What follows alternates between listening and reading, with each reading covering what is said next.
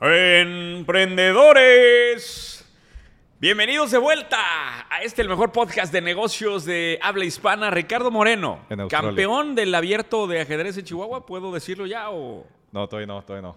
Vamos a esperarnos el año que entra. ¿Qué pasó? Pero felicidades a Luis. Lu- Luis. eh, el Luis, gran maestro que tuvimos estuvo en el aquí, podcast. Que lo vi allá en Chihuahua. Ah, sí. No ganó. ¿Cómo? Es que la primer fuerza se juega internacional. Ganó un argentino. Ah. Luis quedó en segundo lugar, pero es el mejor mexicano, entonces es el campeón nacional. Que es un poquito triste que tu campeón nacional quede en segundo lugar, pero No bueno, pues así, es la vida mexicana. ¿Viste el par- la partida final? No, pero yo estaba jugando el mío. En La, la final también estabas jugando. Yo estaba La ca- jugando. de la categoría 14, güey. En la categoría número 130. Oye, pero la gente, a mí me llegaron varios mensajes de que, oye, ¿cómo le está yendo a Ricardo Moreno? ¿Cómo, ¿Cómo estuvo? Danos la narración en 30 segundos de lo que se dio. el Lo torneo. primero es que te puedo, te puedo confirmar que no tenemos audiencia en el mundo ajedrecístico porque No había, no había cero, público. cero. ce- Te no, hubiera- no, no, hubiéramos avisado y que, que llegaba la gente al podcast ahí con mantas. hubiera, y- sido, hubiera sido bueno. El Hubiera, hubiera ayudado o probablemente hubiera hecho un poco más triste la derrota. Este, son ocho rondas. Empezaron el miércoles, me novatearon el, miércoles. Hay una, hay, hay un, hay reglamentos de la FIDE que prohíben, están hechos para que no hagas trampa, ¿no? Desde los noventas que Deep Blue le ganó a Kasparov, pues estas madres, estoy señalando mi celular para los que están en audio, pues le pueden ganar al campeón del mundo, ¿no? Entonces tú no puedes entrar a los recintos de juegos oficiales con celular, cosa que yo sabía. De hecho, dejé el celular en la casa. Pero lo que no sabía es que el Apple Watch es considerado como si fuera un celular, güey. Entonces yo traía, mi, yo traía mi Apple Watch, lo traía puesto, me puse a jugar. Y a los seis movimientos de mi primer partida, literalmente seis movimientos porque los apunté, llega el árbitro para el reloj y me dice, ¿traes un, traes un smartwatch? Y yo, sí. Me dice, es como si trajeras un celular. Estás descalificado. Entonces, mi primer No partido del abierto horror, duró, duró seis, seis movimientos. Y luego regresé a ganar en la segunda ronda, ¿eh? En ese día, Eh, no, fue el día siguiente. al día siguiente. El día siguiente en la mañana. ¿Y luego qué pasó? Y luego downhill todo. gané tres, gané tres partidas de siete que jugué, porque eran ocho rondas, nada más jugué siete. Gané tres y perdí cuatro. Creo que le falté respeto al torneo. O sea, no me preparé. La verdad es que yo siento que hay buen nivel. No es un nivel extraordinario, pero pues hay buen nivel. Pero pues, güey, no, no estudié nada, cabrón. Era un solo libro, güey. Bobby el, el de Bobby Fischer, ya sé. Nada más. creo que todos ya lo leyeron. No sé si estoy, no sé si es un arma secreta real, güey. Fue una tragedia. Fue una Juré, tragedia. juré que íbamos a cambiar la foto del podcast por el trofeo. Por el trofeo. Pues le puedo, le puedo pedir a Luis que me mande una foto del trofeo, ¿ah? Y la podemos te- poner en el, en el podcast. Oye, pues mucha luz a Luis y felicidades allá. Sí, felicidades, Luis. En lo que te fuiste, pasaron un chingo de cosas. Eh, me estaba enterando ahorita antes de empezar. Un chingo de cosas. Y quiero empezar el mundo de las redes sociales. Tengo varias cosas que comentar ahí.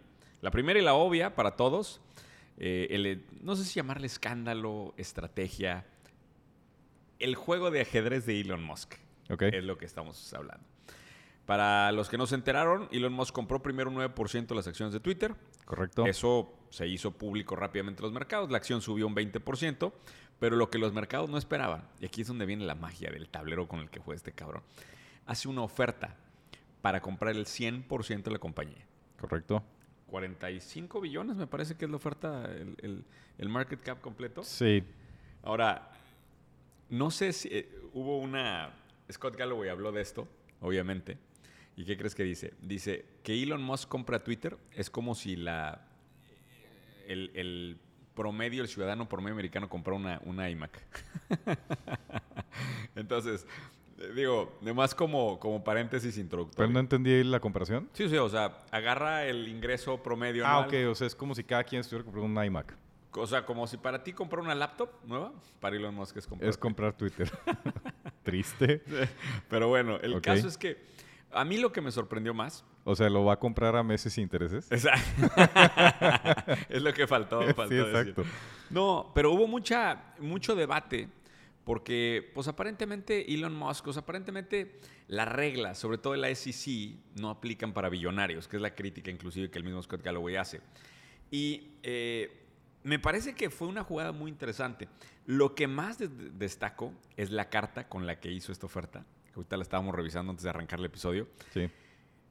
Eh, qué, qué obra de arte, cabrón. Qué obra de arte. No sé si puedes leer tantito ese, ese párrafo del que estamos hablando ahorita. Junto con la entrega de la oferta a la Securities and Exchange Commission, presenta un pequeño párrafo como notas adicionales que me parece que son extraordinarias. Es un transcrito de un De mensaje voice. voz, exacto, en donde dice, esta es mi oferta final y mejor. Eh, This is my me, me lo imagino hablando, güey. O sea, con su, con su churro de marihuana, güey. Best and Final. Best and Final dice, no estoy jugando el, el juego de estira y afloje, eh, the back and forth game. Eh, me estoy moviendo directamente al final. Esa frase, güey, en particular me hizo muchísimo eco. Dice, I am moving straight to the end. O Correcto. sea, qué manera de llegar a una negociación, cabrón. ¿No te parece? O sea, a ver, aquí está, cabrón. No, no, no, no es de que es, estoy directo al final. Y luego dice, ¿qué más? Es, es un precio alto y los accionistas lo van a amar. Literalmente así lo pone. Y dice, si este deal que estoy proponiendo no funciona, eh, le doy cero confianza al management de la empresa. Y, y no creo que tenga el drive necesario para, para cambiarlo si no está deslistada. O sea, su intención es, hay que ponerlo, hay que ponerlo claro, él está haciendo la puja por el 100% de las acciones públicas de Twitter. ¿Ok? Que creo que es el 30 y- no sé si es no creo que es el 30 no esa es la premium no, no sé no, no sé qué porcentaje está en el mercado flotando no pero esencialmente lo que él dice es confío en la empresa quiero comprarla toda la está comprando creo que un, un premio del 38% del precio de la acción En aquel momento, sí. en hoy puede haber variado cuando- en el- Sí, pues evidentemente se va moviendo, ¿no? Este, y, y, y lo que yo no sé es por qué se volvió un tanto un escándalo, ¿no? Porque esencialmente lo que él dice es, creo en la empresa, pero tiene que estar deslistada para poder hacer lo que creo que se puede hacer con la empresa, ¿no? Ah, como lo escuché yo allá, es que este tipo de ofertas tienen que pasar por la comisión. O sea, hay un protocolo. Sí, porque para- las acciones son públicas. Sí, entonces, aparentemente el atajo fue por allá. Pero bueno, independientemente de eso, extraordinaria la estrategia. Ofreció comprar 54.2 dólares por acción, eh, que era un 54% de prima del día anterior y un 38% de prima del día en el que se hizo público el anuncio. ¿Estás de acuerdo que la, la- la maestría con la que este güey juega el ajedrez? Primero compra el 9%. Ahí gana, creo que ganó un par de billones de dólares por ese movimiento, por el alza en los precios de allá. Luego hace esta estrategia de ofrecer por comprar el total de la compañía y queda a nivel de PR, a nivel de posicionamiento público. Y esto es en donde, digo, evidentemente a mí me apasionan más estos temas que a ti, Ricardo, pero hay un control de la narrativa pública en donde él queda como el héroe, cabrón. Porque aparte, unos minutos antes había lanzado un tweet que si creía la gente en free speech, o sea, en, en- ¿cómo se dice este? Comunicación libre, ¿cómo le llamas? Sí, sí, Eh, sí, este, libertad, libertad de, de expresión. de expresión. Entonces, queda como el héroe que está buscando salvaguardar la libertad de expresión. Luego le rechazan la oferta, pero él ya quedó bien. Y, y sin necesidad de toda la chamba de quedarte con Twitter, porque me imagino que el güey tiene muchas cosas importantes que hacer, como para aparte manejar una compañía de estas. No, pero no pretende manejarla, ¿no? Ah, bueno, O sea, pretende controlarla. independientemente te toma tiempo, güey. O sea, Bueno, ya, ya tiene 9.1%. ¿Quién sabe cuánto representa eso en el cap table completo de Twitter? Pero ya tiene un buen pedazo, ¿va? A lo que voy yo es, termina esta novela, porque fue una novela, y él queda triunfante nuevamente en la narrativa. Me pregunto también, parte de mí se pregunta si no fue otra stunt de PR, como cuando lanzó los, cuando vendió los lanzallamas o este, vendió el tequila, lo- o sea, quizá ni siquiera nunca tuvo la intención de comprar Twitter, pero la manera en cómo maneja la narrativa pública es extraordinaria, cabrón. Y aquí es en donde yo destaco, porque hay muchos CEOs que son extraordinarios y hemos tenido muchos CEOs extraordinarios en el planeta, pero nunca un CEO con esta capacidad de manejo del mercado de la atención y, y con esa precisión de juegos de ajedrez. O sea, su tablero en ese sentido es extraordinario. Que donde sí podría ser un tema cuestionable e incluso un delito es que sí lo está haciendo para manipular el precio. Eso, Ese ese, es- ese parte, es- del, ese es parte Ese es, de la, ese es la- la queja. el, el- el gran problema, ¿no? Que, que haya comprado el 9% y este sea un juego simplemente para manipular el precio y después se deshaga de ese 9%. Ese sí sería Pues que está cabrón, güey, porque ¿cómo puedes argumentar que es manipulación del mercado? Cuando simplemente estás escribiendo... yo estoy pues, comprando forma eso. pública, "Oye, pues, estoy comprando y pues es mi, es mi intención efectivamente comprarla. Lo que no sé es, este, pues si le lleva a cabo, pues tampoco ningún, no hay ningún tema, ¿no? Oye, interesante la, también la estrategia de deslistar. Si se hubiera logrado deslistar una compañía de esa escala, sobre todo en tecnología, como que no me hacía tanto sentido, pero, eh, o sea, ahí te das cuenta que realmente creo que también tiene un, un fondo lo que quiere hacer, si es que realmente lo quiere Pues, pues, eso, eso tampoco es raro, ¿no? O sea, el... ¿En es- tecnológicas? no, lo que quiero decir es deslistar no es raro en el sentido de eh, es un hecho que cuando te vuelves público Sí, te están estás controlando. a un escrutinio de- de- del mercado. Pero los múltiplos a los que te pagan una empresa pública de tecnología no los encuentras en ningún otro lado. O sea, deslistarla implicaría reducir el valor global de la compañía. No, no, no necesariamente. O sea, eh, al contrario. De hecho, el, el gran problema que se enfrentan las empresas que son públicas es que muchas veces las decisiones del CEO, pues tienes ahora sí que un ojo en el gato y otro en el garabato, ¿no? O sea, estás pensando en la estrategia de la compañía, pero en qué decisiones, cómo impactan esa estrategia, pero al, al- mismo tiempo como la ley del mercado, ¿no? Entonces, en teoría no operas con toda la libertad que pudieras operar. Esa es la lógica, pero no pierdes valor, porque esencialmente, lo, de hecho lo que dice Elon Musk en sus cartas es, yo creo que la empresa puede valer más, pero para eso necesitamos estar fuera del Necesitamos ojo cambios. público y los cambios que quiero hacer probablemente son tan drásticos que el mercado los va a castigar, ¿sí? Entonces, para poder hacerlos, primero quiero tener yo control, estar fuera del ojo del mercado y ahora sí hacerlo, ¿no? Pues bueno. Y tengo un chingo de cosas más que pasaron en el mundo de las redes sociales. Muy bien, platícame si te, si- fuera. si te interesan, porque de, entrada, no sé si sabías que eh, Donald Trump está haciendo su propio Twitter, su propia red social. ¿Te, te enteraste de aquel, de aquel tema? Ah, pues le hubieran dicho a Elon Musk, igual le salía más barato. Le hubiera salido. No, eh, eh, 50 Donald Trump salió a hacer una cosa que se llama Truth Social. Ok, buen nombre. Truth- Bueno. ¿No tiene un acrónimo? No. Truth Social Truth. eh, ha sido un. O sea, la verdad, ha, ha sido un desca- descalabro tras descalabro. Salió originalmente y la madre esa crashó como cuatro días seguidos. Ok. Entonces la gente la descargaba como por la curiosidad. Obviamente se llenó de puro seguidor de Trump, de puro republicano, ya sabes, conservador. O sea, y entonces aparentemente nunca tomó. Pero no solo eso, la, la noticia de esta semana fue Porque le dan ideas, güey. Aquí no tardamos ya a salir en la, la- la verdad del bienestar. La- Estaría chingón. eh. La verdad del bienestar es una nueva red social de la cuarta transformación. Oye, pues dos de los ejecutivos más importantes de la compañía dejan y abandonan a Trump. Y entonces, aparentemente, esta cosa se está cayendo a pedazos, ¿no? Esa fue la nota de la semana pasada. ¿Tú lo bajaste? ¿Qué? ¿Lo bajaste? No, no le he bajado. Ni por el FOMO. No le he bajado, pero, pero deberíamos, es más, deberías de estar ahí. Ah, no, dice Truth Social is available for US users only. Bueno, pues hay que... Entonces, no. Como mojado, métete. Pues sí. Mojado digital, güey. Mojado digital. Ese puede ser bueno. Ay, güey. Yo tengo varios servicios Pero que, la que historia, tomo como mojado o sea, la digital. historia es que, que es una mierda tecnológicamente, es que se cae. Se cae Bueno, y, ¿tú te y no, te y ha tenido la atracción. Tú no, no te acuerdas de Twitter cuando empezó, ¿no? ¿Se caía o qué? Sí, era, era icónico el- la ballenita esta que lo estaban... Nunca te salió eso, No. Pues es que yo, yo soy usuario de Twitter de los inicios, güey.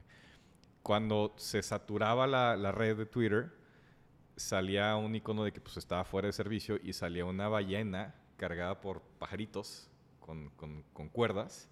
Y pues era, pues era muy clásico, ¿va? Pues era, pues estaba tan joven que de repente se saturaba y pues no, no daba el ancho de banda, literalmente, ¿no? Ay, bueno. Pero bueno, a- y, y siguiendo con este tema de las redes sociales, ahorita cuando quieras cambiar de redes sociales me dices, ¿eh? Porque hay, hay mucha Yo tele donde No cortar. tengo nada preparado, entonces tú, tú dale. Hay una nueva red social que esta sí está causando muchísimo temas de tracción. Eh, se llama Be Real. Be real. Be Real. Y ojo, porque esto trae la misma historia del inicio de Facebook. Se hizo famoso en una universidad en Francia y luego, luego se la llevaron a Harvard y está, está creciendo ahorita brutalmente en los campus de las universidades de Estados Unidos. ¿Ok? Entonces, dicen, obviamente esto está, mm, pudiera ser el siguiente Facebook. cabrón. ¿Sabes de qué se trata esta red social? ¿De ser real? Sí. ¿Y qué significaría ser real? No tengo la menor idea, güey. La, la red social no te permite postear más que en una ventana de dos minutos. Cada día una hora aleatoria. Aleatoriamente te define un horario y es en ese horario de dos minutos tienes que sacar una fotografía, pero toma los dos ángulos, tu cara posterior y tu, o sea, tu cámara posterior y tu cámara frontal y tienes que sacar en ese momento, Ah, o sea, tienes no dos minutos puedes, para postear. no puedes sacarlo de, tu, No. de tus fotos guardadas. Correcto, Tiene que no. ser de la cámara. de la cámara y la toma cámara. las dos fotos, la del frontal y la de, la de hacia atrás. Estoy seguro que van a salir muchas cagadas en esto, güey. Güey, está poca madre la idea. Y ojo, no puedes meterte a ver las fotos de los demás si no has posteado tú. Ok. Eso también Es está poca madre porque el porcentaje de los creadores de contenido en las otras redes siempre es muy bajo. Entonces, acá garantizas que los que participan Que estás fomentando están la publicación de la gente. creando. Ok. ¿Qué te parece el modelo? ¿Está bueno? Está chingón, ¿no? Y obviamente está causando un- una, una sensación. Y bueno, la idea es eso. eh, y las fotos también desaparecen en 24 horas. O sea, son como historias. Ok. Entonces, pues, ¿crees que va a ser la red social donde vamos a ver a Ricardo Moreno? No, no creo. ¿Por qué? No, no, no. Yo estoy en Twitter ser y estoy muy cómodo en Son Twitter. dos minutos. Dos minutos, pero tienes que estar pendiente. ¿Te avisa o qué? ¿Te avisa? Hoy te toca. Te las- avisa notificación ahorita y entonces tienes que estar. Me imagino que te, te agarran y el baño, güey. Imagínate que te agarran el baño. te agarran el baño y en ese No, momento pero ¿qué no haces? te, no te avisa de que hoy te toca a las seis. No, no, no. Te avisa en ese momento. De, tienes dos minutos. Tienes dos minutos. No, sí está muy cabrón. sí está muy cabrón. Estaría chingón, güey. Pero, y, y si no lo haces, literalmente traes una app que no sirve para nada, ¿no? No Porque puedes no entrar puedes, no no puedes, entrar no puedes ver ese contenido. día. Exacto. el día siguiente. Te banea ese día. Te van ese día. Está, está interesante como, como mecanismo social, güey. Ahora, la cosa es cómo lo empieza a monetizar, ¿no? Eso olvídate. Tú despreocúpate de eso, güey. Si esta cosa revienta un billón de usuarios, güey. Yo sí. Que ya ahora sí me voy al último tema redes sociales. Porque parece Este podcast. está muy de- bueno, güey. Parece podcast de marketing esto, pero Este está muy bueno. Chécate lo que, lo- los últimos datos. Pero, de- no, espérame con este, nada más para profundizar rápido. O sea, por ejemplo, ahí donde tú, yo, yo siempre tengo la, la inquietud de, pues estas chingadas se llaman ¿dónde está la oportunidad, no? ¿Dónde está la oportunidad? O sea, creo que es, y pues se volvió una frase icónica, ¿no? Querer hacer el siguiente Facebook. Bueno, este puede ser, güey. Entonces, lo que tú estás diciendo es, porque la pregunta de cómo monetiza, pues es qué importa, después verás. Es primero es un producto que sea aceptado, que tenga, ¿tiene funcionalidad o simplemente es socialmente interesante? O sea, el, el experimento está sexy. Ya después verás si tiene una función o no. O pivotearás o, o le darás ciertos derivadas para ver si funciona o no. En particular, las redes sociales lo que hacen es te venden la atención de la gente que está ahí conectada. ¿Correcto? ¿Estás de acuerdo? Pero lograr captar la atención de un mercado tan saturado es complicadísimo. Ya. Entonces, si esta cosa baja y se vuelve viral orgánicamente, porque aquí es donde está la clave, no le están metiendo dinero para que esta cosa crezca y está creciendo a ese nivel. Que eso me lleva a un comentario que a lo mejor no hemos enfatizado mucho. El hecho de que crezca en las universidades se da precisamente porque ahí se da esa viralidad orgánica, en donde se va corriendo la voz, corriendo la voz, y rápidamente creces muchísimo en usuarios. Entonces, cuando tienes los usuarios, en particular en este mundo de las redes sociales, vender la atención es muy, es muy fácil. Que fíjate, como dato ya nada más final, que, pues, interesante. La empresa levantó el año pasado una Be ronda. Real. La de Be Real. Levantó 30 millones de dólares en una serie A y pasó eh, de marzo a julio del año pasado, pasó de 10 mil usuarios a 400 mil usuarios diarios activos. Una Es locura. un ejemplo de gráfica exponencial. Es interesante, Una locura. interesante. Y hablando de números, se revelaron los números de TikTok. 650 mil nuevos usuarios al día. ¿Cuántos? 650 mil nuevos usuarios al día. Ok. En la- esto fue un dato de la semana pasada. Pero donde estuvo más cabrón el tema es que hay un reporte que se llama Cloudflare y resulta que este rankea los dominios más visitados de Internet a nivel global. Ok. Obviamente, el número uno, ¿quién es? Este, pues apostaría a que puede ser una página de pornografía, seguramente, o eh. Facebook, no sé. Google. Google. Ah, bueno, pues claro. Google Obviamente. ¿verdad? Porque llegas al buscador y te vas, pues, ¿qué crees? Debe haber una página de pornografía en el Sí, top- por ahí deben top andar. ¿eh? cinco, Digo, la verdad es que no leí todo el reporte, pero lo interesante es que en varios días de estos últimos meses. ¿quién crees que lo destronó? Eh, pues voy a asumir que vas a decir TikTok. ¿no? TikTok. La número uno del planeta. El dominio con más tráfico del planeta, TikTok. Este es el reporte Cloudflare para que no lo tomen de mí. Eh, wow. Está cabrón. Y pues obviamente se dio todo. Y, y- y le podemos seguir aquí con los chismes. ¿eh? Resulta que se, también durante esta semana salió la nota de que tu querido amigo Mark Zuckerberg contrató una, una firma de PR para atacar a TikTok. ¿Ok? Entonces, está la guerra de redes sociales ahorita, güey. No, no, no, no, no. Es más, este capítulo debería llamarse el capítulo de las redes La sociales. guerra de las redes sociales. Impresionante todo lo que está pasando. Digo, pues sí, lo que estoy diciendo es que estás compitiendo por interés, pero, pero definitivamente, pues, pues, quiero conciliar eh, eh, esta mesa de discusión. Pues hay espacio para todos, ¿no? Hasta para la, la- la verdad del bienestar puede haber Esa, espacio. esa va a ser la, esa- ¿Dónde está la oportunidad? En ir a picharle al gobierno federal su, su gobierno propia red social. La, la- la verdad del en bienestar. donde no haya conservadores, ¿no? Exactamente, no, ya no vamos a meter en arenas movedizas ahí, pero pues, ¿por qué no? Si, jala, si jala Truth Social, pues ¿por qué no jalará? ¿Fuiste a votar, por cierto? Sí, sí fui. Ah, sí fuiste. Sí, sí, sí. ¿Votaste a favor de la renovación de mandato? o- Este, el voto es libre y secreto. Ah, ok. Pero en un nomás- ejercicio democrático me sentía obligado a participar. No Muy vamos a meter en arenas movedizas ahí, va. Oye, pero hablando de casos, Se me tardó un chorro en borrar la En tinta, por cierto. hablando de casos, eh, ya vamos a cambiar de redes sociales porque si no van a decir qué pedo con estos cabrones. Sí, porque no vemos ni una oportunidad, güey. Nada más No, ahí, ahí te va, chismes, ahí te va una, ahí te va una relacionada a esto. Eh, estudié un caso de TikTok, no de, no, no no de la íbamos a empresa. cambiar de tema, güey. No, de una empresa que creció construyendo su canal de ventas solamente a través de TikTok. Ok, Y solamente a través de TikTok orgánico, ok. primero. Creo que ya ahorita le están metiendo pauta, pero chécate esto. Se llama Purple Bed and Mattress Company. Y es uno de los casos icónicos. de- ¿Purple qué? Purple Bed, así. Purple Bed and Mattress Company. Uno de los casos icónicos de cómo se puede construir un canal de distribución en base a TikTok. Esto me parece sorprendente y es donde veo dónde está la oportunidad. Hoy en la mañana estaba mandando mensajes con un emprendedor que está vendiendo ahorita 20 mil dólares en e-commerce al mes solamente con posts orgánicos de TikTok. Porque le dije, oye, ¿cuánta pauta le estás metiendo? Cero, cero pauta. Posts orgánicos de TikTok lo está llevando a 20 mil dólares mensuales de venta. Que fue similar al caso de este Purple Bed and Mattress Company, en base a puros TikToks chingones. ¿verdad? Un trabajo de contenido bien hecho, pura viralidad y orgánico 100%. Para los que dicen luego que hoy es difícil vender, estos, estos casos... ¿Pero lo ves sostenible? contrario. o sea, ¿crees que eso, tú mismo dijiste, la compañía empezó ya a pautar, ¿no?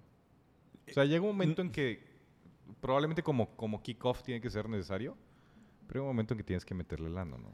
Esa es la pregunta de los 64. Es más, yo, yo tendría la pregunta de si no, Si si, las plataformas no te obligan. Si sigues creciendo en seguidores y sigues creciendo en tracción orgánica, Es un outlier eso, ¿no? por eso, pero si creas competencias dentro de una organización para que lo haga, pudiera ser. Pudieras tener un equipo de súper competente de creación de contenido y que ese sea tu motor, en lugar de meter pauta. Ahora, creo que, pero más que esa discusión, lo que me parece más importante es para la gente que está arrancando con poco capital, ahí hay una ventana de oportunidad, ahí es donde está la oportunidad. En arrancar con contenido orgánico de TikTok y que de ahí te lleve hacia adelante. ¿Qué opinas de eso? Sí.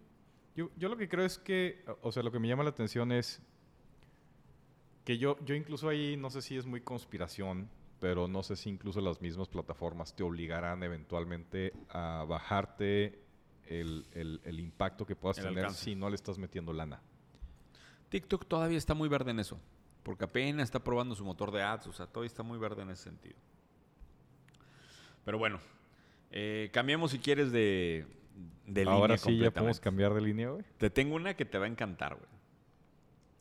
¿Tú sabías que existe el Tesla de las frutas? El Tesla de las frutas, no, no se ve que... Le están llamando el Tesla de las frutas a unas eh, fresas Ajá. que se llaman Oishi Strawberries.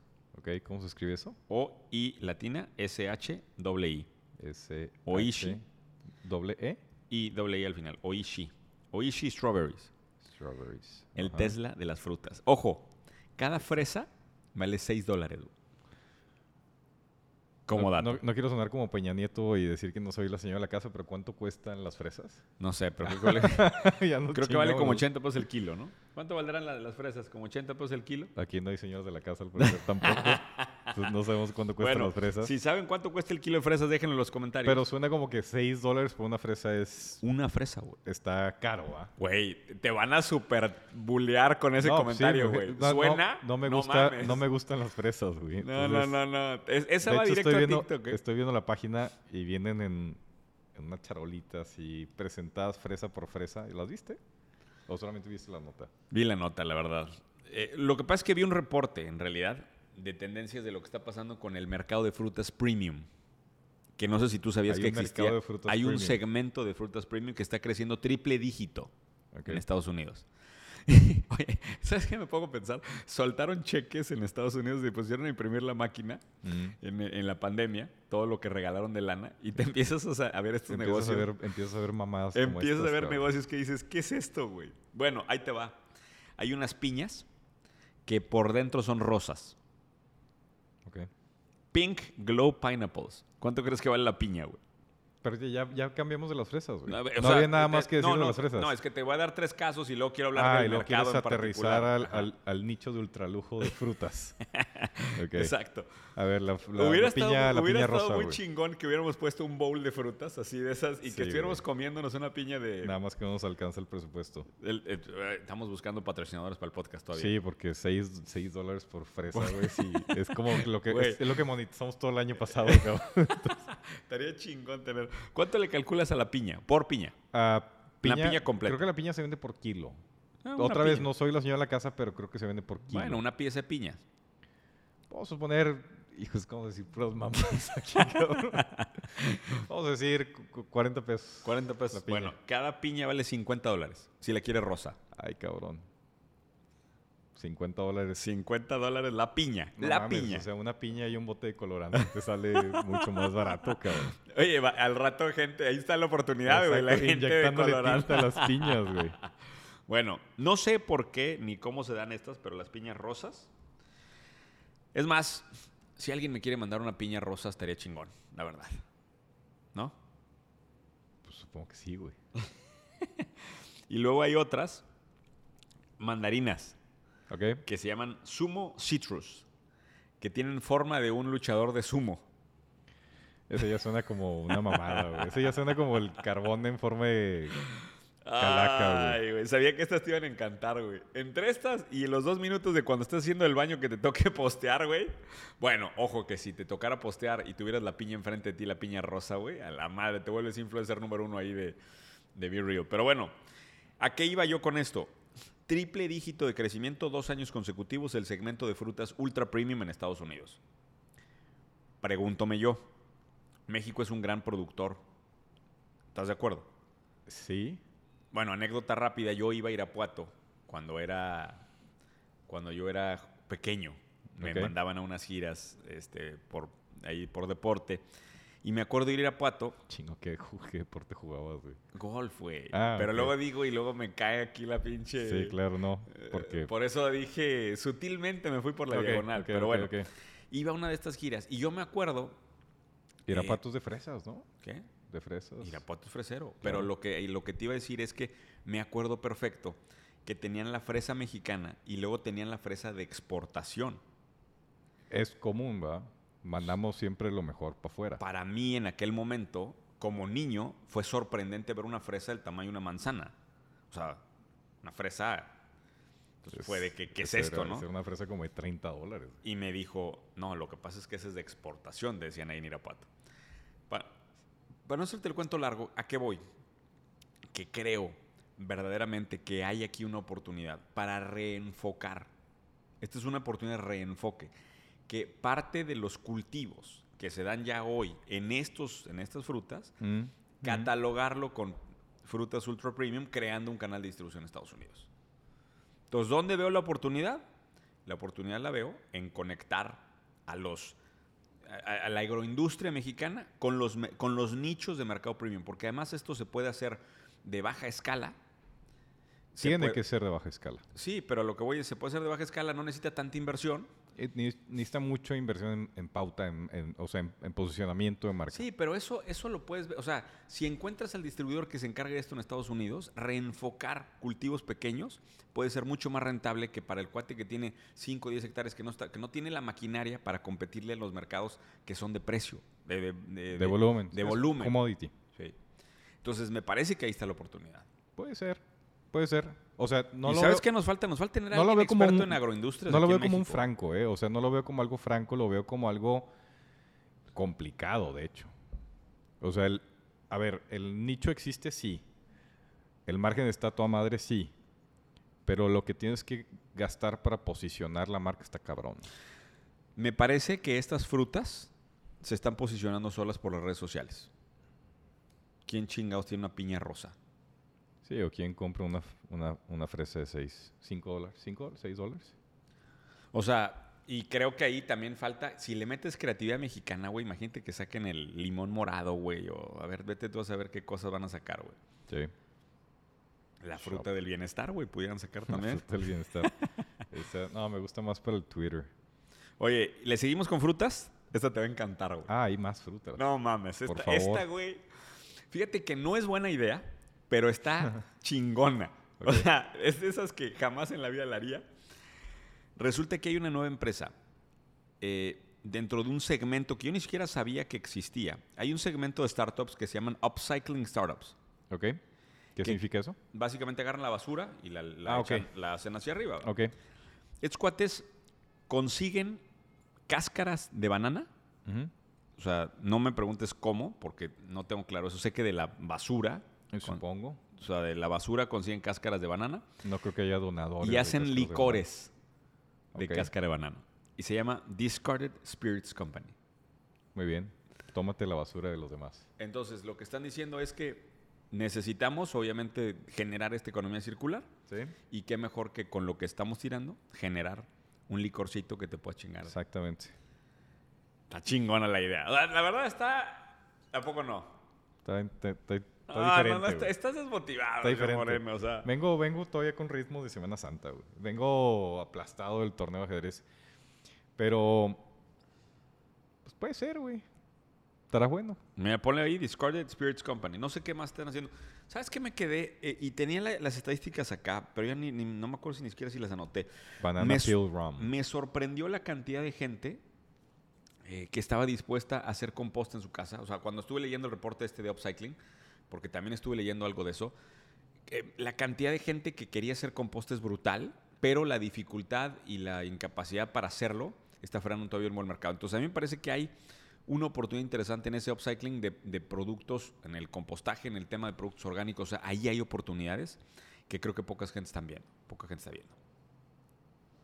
Ey, estoy viendo aquí la página de, del licor este. ¿Nos echamos uno o qué? Ahí hay varios productos, ¿eh? Está.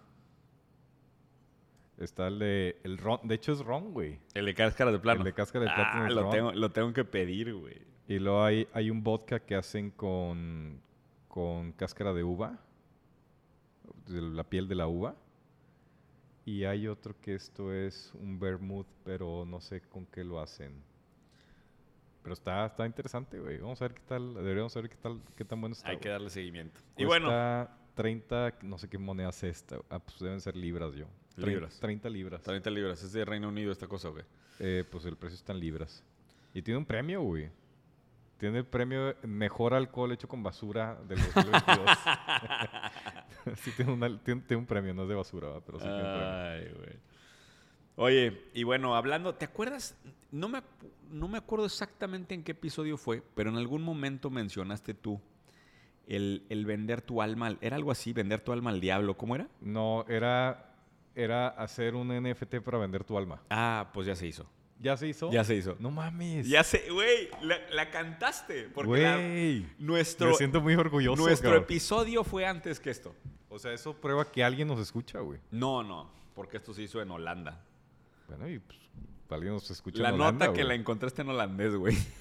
O sea, ¿solo, ¿solo sospechas que eso dice o pusiste No. el Google Translate? No, no, no, no. Me llegó en uno de los newsletters que leo de O noticias. sea, ¿alguien, ¿alguien hizo un NFT que respalda el alma de alguien? ¿o Sí. Esa fue mi idea. Exactamente. Sí. Y tal cual lo sacó. un estudiante, an art student in Netherlands, o sea, un estudiante de arte Ok. en Nueva Zelanda, vendió su NFT de su alma y eh, te deja inclusive hacerle preguntas íntimas. Ah, yo no llegué a ese nivel. Eh, yo no eh, llegué a ese- nivel. Esa es la funcionalidad que tiene el NFT. Lo triste es la cantidad en la que lo vendió. No, eh, no sé si, es- obviamente, pues ahorita a lo mejor ya escaló el valor, Ajá, pero, pero, en el, el el valor mercado primario, ¿cuánto fue? 372 dólares. Híjole, sí está muy culero, güey. sí está muy pinche, güey, que eso valga. güey. Me quedé pensando, debí haberme quedado con esa alma, güey. Este, igual y me da, no sé, un regreso a esta vida, o yo no, no sé. Está muy culero, pero está...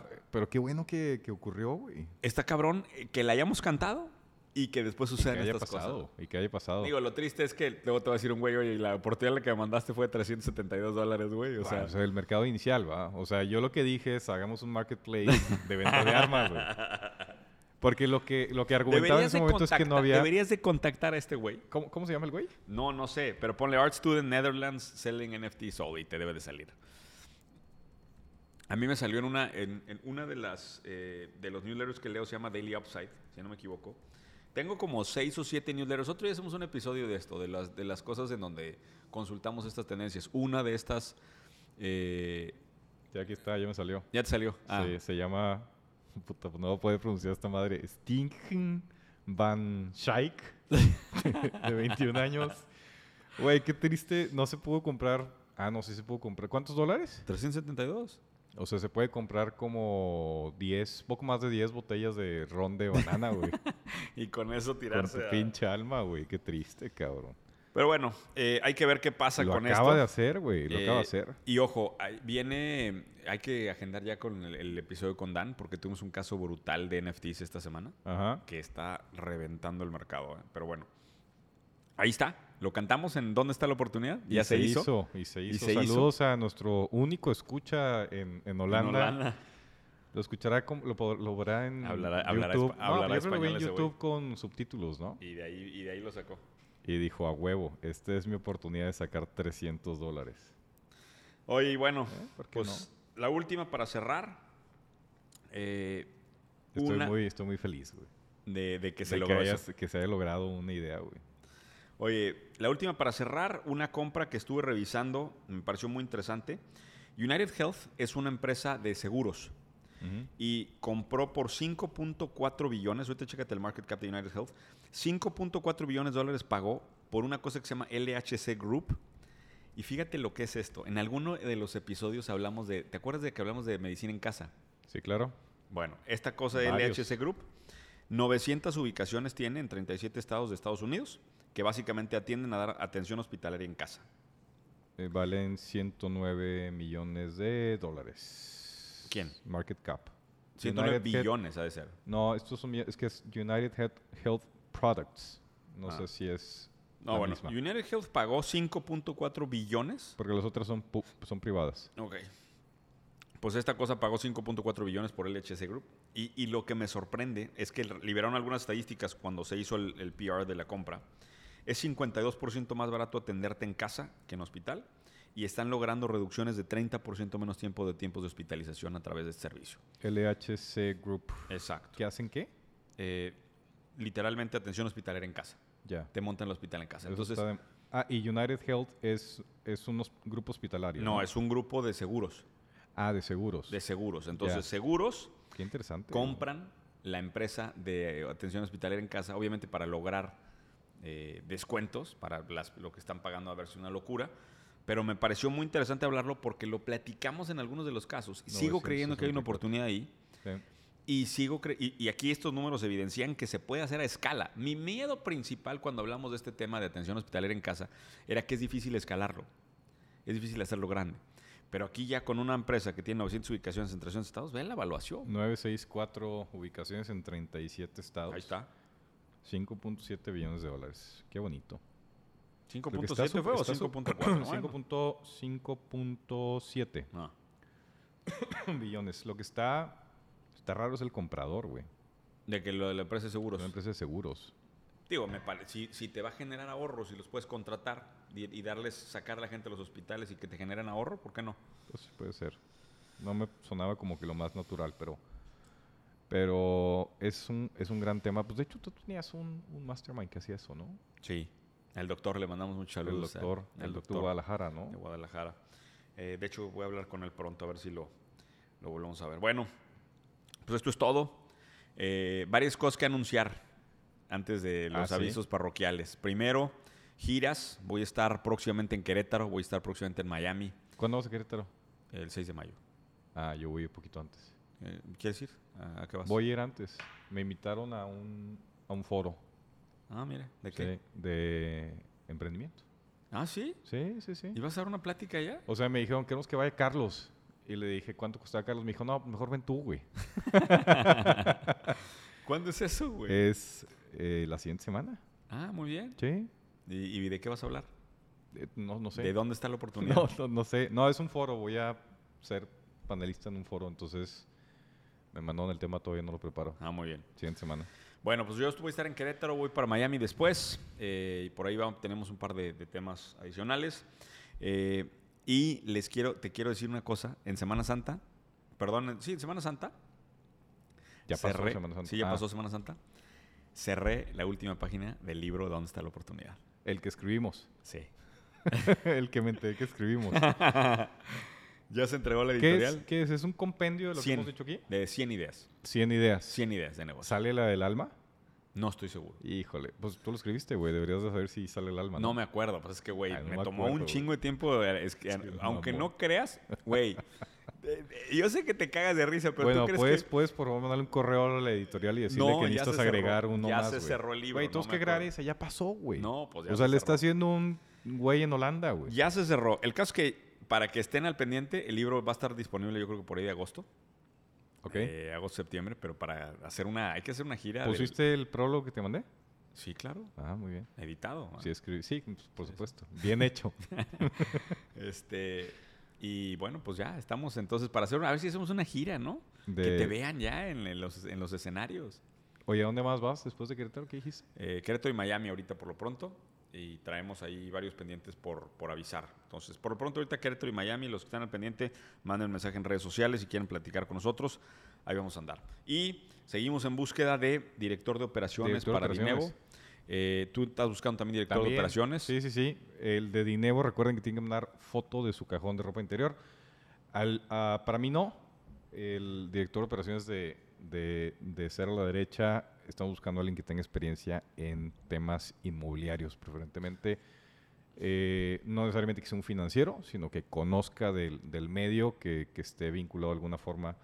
Eh, si trabajas en dirección de proyectos, en algún tipo de desarrolladora, nos interesa platicar contigo. Entonces, que manden un correo a ricardo arroba ceroderecha.com. Y también andamos buscando un comercial en Cero Derecha, así que pues ahí tienen todo. Básicamente, si quieren estar cerca de nosotros, mándenos mensaje, ahí está con Ricardo.